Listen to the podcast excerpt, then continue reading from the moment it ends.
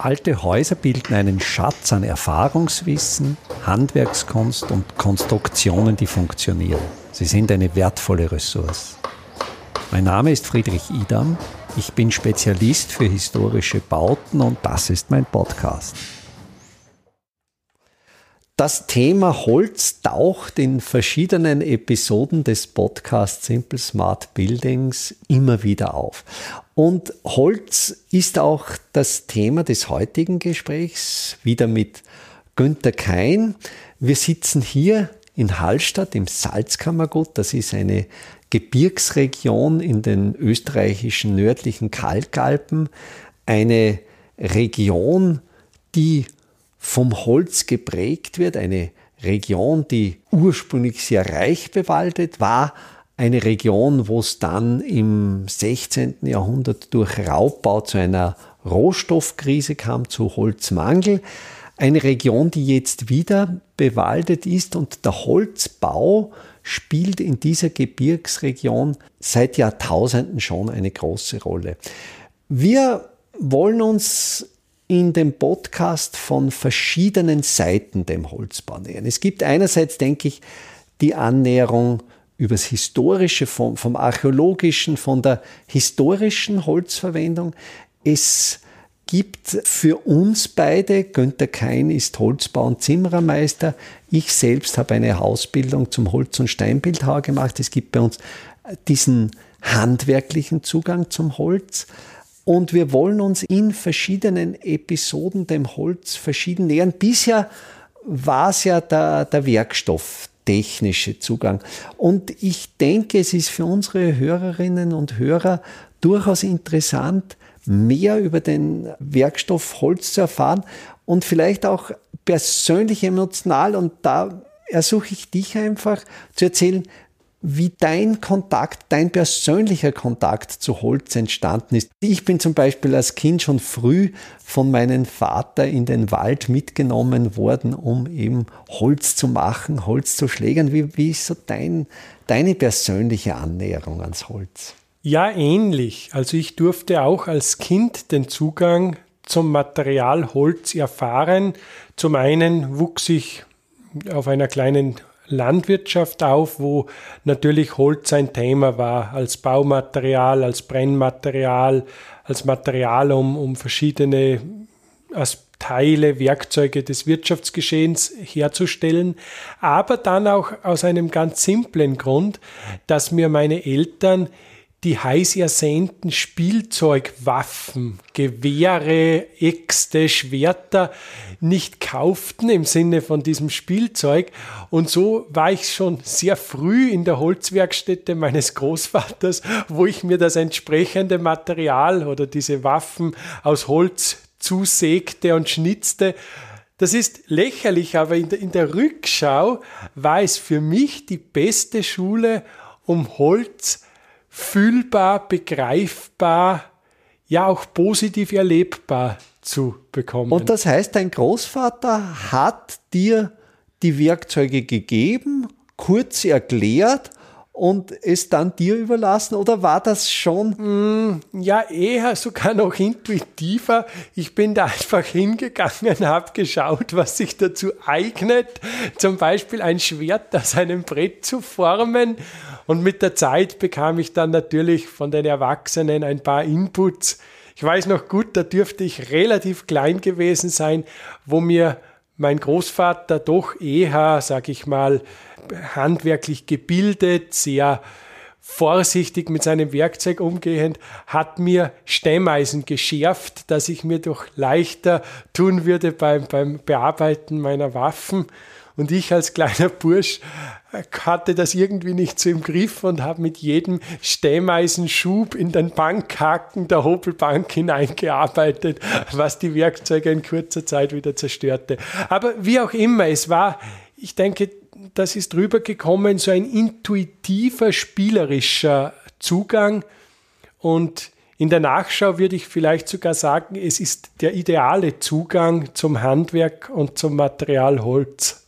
Ja, es, es sind bei mir ähnliche Erinnerungen. Also auch dieses Dürfen, die, diese, diese väterliche Werkstatt, wo, wo das Material für mich ist es auch immer der, der Holzgeruch. Also ja. es hat in der, in der Werkstatt immer, immer diesen Holzgeruch. Und es war eigentlich etwas ganz, ganz Selbstverständliches. Es war etwas, das ich ja eigentlich gar nicht hinterfragt habe, durch das, dass eben mein, mein Vater auch mit Holz handwerklich tätig war, war es für mich eigentlich ganz normal, dass, dass ich das auch nachahme. Aber Und vielleicht noch ein Gedanke, ein Vorteil, den ich sicher hatte, war, dass diese Holzwerkstatt für heutige Begriffe archaisch eingerichtet war. Also es gab abgesehen von der Kreissäge kein einziges elektrisches Gerät dort. Und das ist natürlich zum Erfahrbarmachen eines Materials ideal. Denn dort, wo ich mit einem Handhobel, einem Stemmeisen, einer Handsäge das Material bearbeite, kriege ich natürlich ein Gespür für Härte, für, für Wuchsrichtung und so weiter.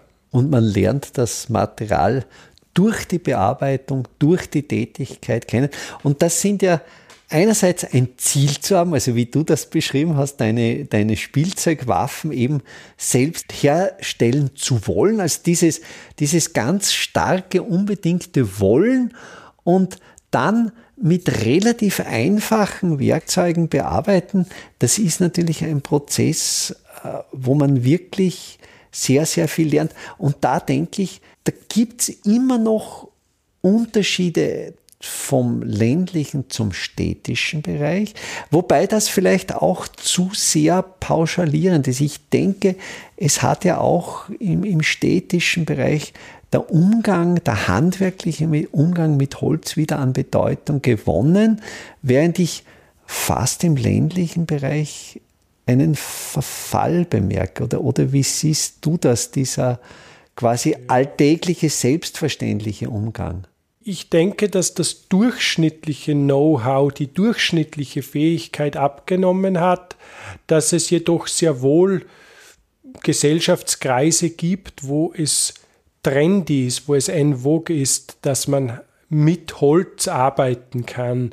Also ich denke, da findet vielleicht sogar auch eine gewisse Polarisierung statt zwischen jenen Leuten, die handwerklich gar keinen Bezug mehr haben und jenen, die zum Teil wirklich auf relativ hohem Niveau auch als Amateure zu arbeiten verstehen. Ja. Wo ich Verluste bemerke, ist in dieser handwerklichen Weitergabe der Fertigkeiten vom Großvater auf den Enkel, vom Vater auf die Tochter. Also dieses in der Familie mhm. weitergeben und auch diese handwerklichen Fertigkeiten als ganz, ganz elementare Basis des Lebensvollzugs. Ich kann mich als Kind erinnern, dass eben Dinge wie zum Beispiel ein, ein Schneidbrett oder, oder ein, ein, ein, ein Jausenbrett, dass die natürlich nicht gekauft wurden, sondern die hat man zu Hause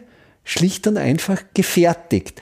Und ich glaube, da hat unsere moderne Industriegesellschaft, die immer arbeitsteiliger wird und wo man natürlich sehr, sehr viele Dinge kauft und nicht mehr selber macht, glaube ich, dadurch hat eben zum Teil dieser Traditionsbruch stattgefunden, während es, ich denke es auch, ich sehe es auch so, wie du das vorher beschrieben hast, dass diese Qualitäten wiederentdeckt werden. Diese, diese Qualitäten, die, die darin liegen, auch diese Freude, diese Freude am Tun und auch diese Freude, wenn man dann ein Stück selber geschaffen hat.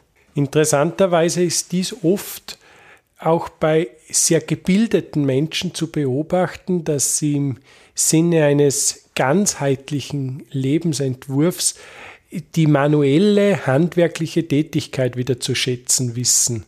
Das, das ist auch ein interessantes Phänomen, dass es zum einen die Profi-Handwerker gibt, die das in ihrem Profiberuf vielleicht auch abbilden und andere, die es als Amateure, aber jetzt im positiven mhm, Sinne, ja.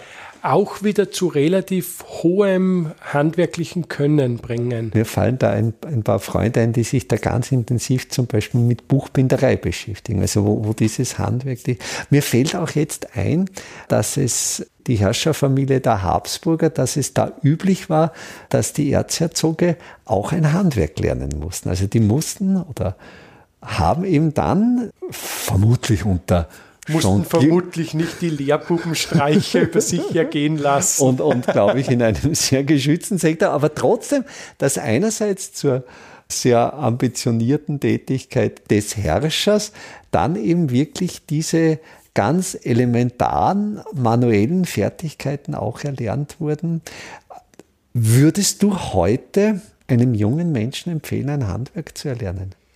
Ja, unbedingt. Also ich, ich gehe vielleicht sogar so weit zu sagen, dass das Handwerk die beste, wenn nicht einzige Basis ist, um gerade in technischen Berufen wirklich voranzukommen.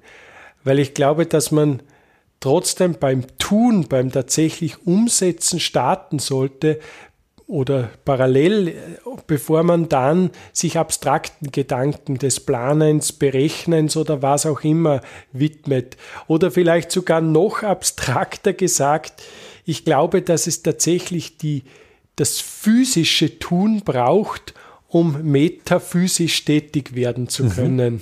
Würdest du jemanden, der schon in unserem Alter ist, mehr oder weniger am Ende seines oder ihres Berufslebens, Würdest du einem solchen Menschen Mut machen, wenn das Bedürfnis dazu besteht, ein Handwerk zu erlernen? Auf jeden Fall, weil es natürlich auch äh, jetzt abgesehen einfach von der Freude am Tun, an der Freude etwas entstehen zu sehen, einfach auch die kognitiven Fähigkeiten fördert auch die Koordinationsfähigkeit, gerade wenn ich jetzt ein Werkzeug am Werkstück zu führen habe, brauche ich handwerkliches Geschick, ich brauche die Verbindung Kopf zu, zu Hand, was ich bin jetzt kein Mediziner, aber von, von, von solchen durchaus empfohlen wird. Und auch nicht uninteressant, gerade jetzt unter Männern, das Gespräch über das handwerkliche Tun am Stammtisch oder in der Freundesrunde. Das scheint auch so ein, ein, verbindendes Element zu sein, sich über Werkzeuge auszutauschen, sich darüber auszutauschen, wie man etwas macht, wie man es löst, vielleicht sogar das Treffen in der Werkstätte selber wo dann gerade ältere Menschen vielleicht bei einer Runde Bier irgendwelche handwerklichen Details besprechen. Das gab es früher viel mehr. Und mir kommt vor, dass es jetzt wieder verstärkt kultiviert wird. Und dass auch in der Werkstätte eine andere Atmosphäre herrscht. Also für mich ist es immer so, wenn ich jemanden in der Werkstätte besuche, ist das eine völlig andere Begegnung emotional als zum Beispiel, wenn ich denselben Menschen in seiner Wohnung, in seinem Wohnzimmer besuche. Das heißt. Ich meine, Kindheitserinnerung von mir war, dass in der Werkstätte auch andere Regeln galten. Also ich war da als kleiner Knirps unterwegs und es war vor allem mein Großvater, der dort äh, Messer schliff und solche Tätigkeiten und wo dann die Nachbarn vorbeikamen und wo es Selbstverständlich war, dass in der Werkstätte geraucht wurde, dass es dort mal eine Flasche Bier gab.